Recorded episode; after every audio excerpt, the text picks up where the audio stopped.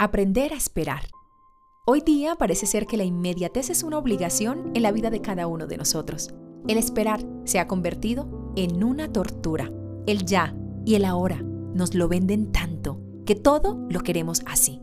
Nos venden un idealismo de tiempo para cumplir sueños. Con el hágase rico ya, no cumpla horarios, sea su propio jefe, vive una vida sin estrés y vive tu vida ideal. Estos idealismos están haciendo tanto daño hoy día, matando sueños antes de empezarlos, frustrando muchas personas porque el ya y el ahora no son reales. Solo pasa en las novelas o películas o en redes sociales donde se venden vidas perfectas. Los procesos hoy nadie los quiere vivir y mucho menos disfrutar. Se han olvidado que todo tiene su tiempo y todo tiene su hora. Y dentro de ese tiempo está el tiempo de esperar yo siempre he dicho que un no no es un no, es una nueva oportunidad para empezar, para reevaluarnos, para seguir en el camino. Así que hoy, en nuestro especial de características que nos llevan al éxito, hablaremos de la virtud de esperar.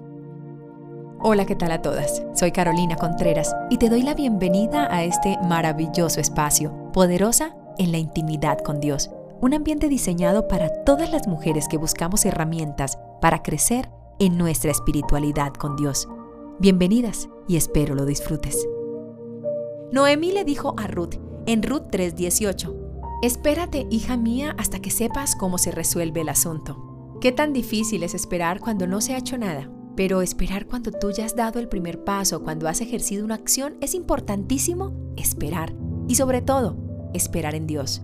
Esperar es una virtud y una habilidad que debemos desarrollar a diario en nuestras vidas.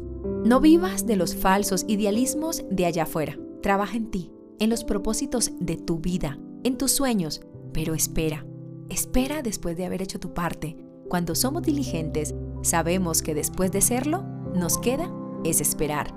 En Salmo 27, 14 dice, Espera al Señor, esfuérzate y aliéntese tu corazón. Sí, espera al Señor. Caminemos confiados, que esperar en Él es nuestra mayor esperanza. Caminemos confiados en Dios y en nuestras habilidades de poder hacer lo que nos proponemos. No espiritualicemos todo diciendo, yo espero en el Señor y Él hará por mí, porque así es, es real, Él hace por nosotros, pero cada uno tiene una responsabilidad, una parte que realizar, así que cumple con la tuya. Después de haber cumplido con tu parte, espera tranquilamente en el Señor que Él obrará. Uno de los errores más frecuentes que nos puede jugar una mala pasada es que esperamos más en los demás que en nosotros mismos. Colocamos en los otros toda esperanza, toda la fe. Es más, fundamentamos proyectos, nuestros sueños, hasta toda una vida, confiando en que será un éxito gracias al apoyo de terceros.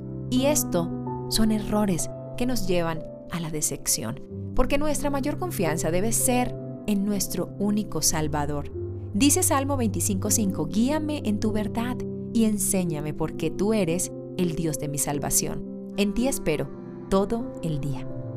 A diario nuestra máxima debe ser esperar en el Señor día y noche. Y así, un sinnúmero de versículos plasmados en la palabra de vida para ti y para mí, para que los vivamos y pongamos en práctica. Pero qué tan fácil es creer y esperar en la palabra cuando estamos bien y todo fluye. Qué tan fácil es decir, yo creo.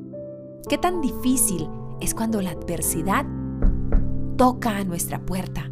Cuando sentimos que no se evoluciona, cuando creemos estar estancados, cuando medimos los triunfos de los demás con los propios, cuando las frustraciones empiezan a asomarse en nuestra vida, allí la palabra esperar no la queremos, porque sentimos que ya se ha esperado lo suficiente.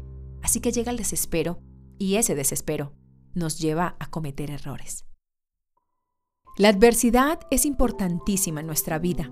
La adversidad hace de nosotros seres fuertes y saca lo mejor, o también es tan peligrosa que nos puede acabar y sacar lo peor que tengamos dentro.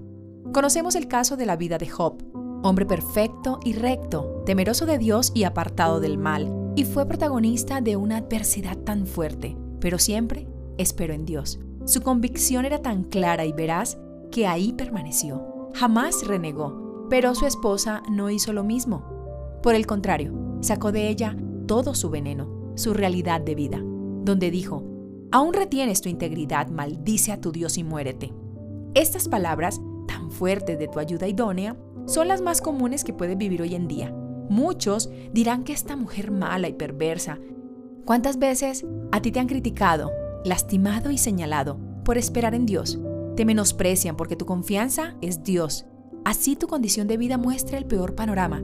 Tu mirada está fija en quien tiene un propósito claro para ti. Así que solo tú eres quien podrá darle a la adversidad el lugar que quieras. Muchos quieren ser bendecidos, cumplir sueños y proyectos, pero no quieren pagar el precio por ello.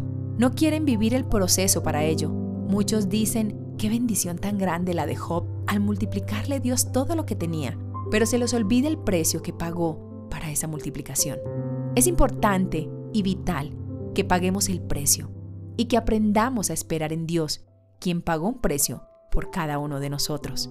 Si nuestro Señor Jesucristo pagó un precio, ¿qué te hace pensar a ti que tú estarás exento de pagar el tuyo por lo que anhelas? Un abrazo para todos. No olvides visitarnos en nuestras diferentes redes sociales. Gracias por hacer parte de este maravilloso ambiente espiritual.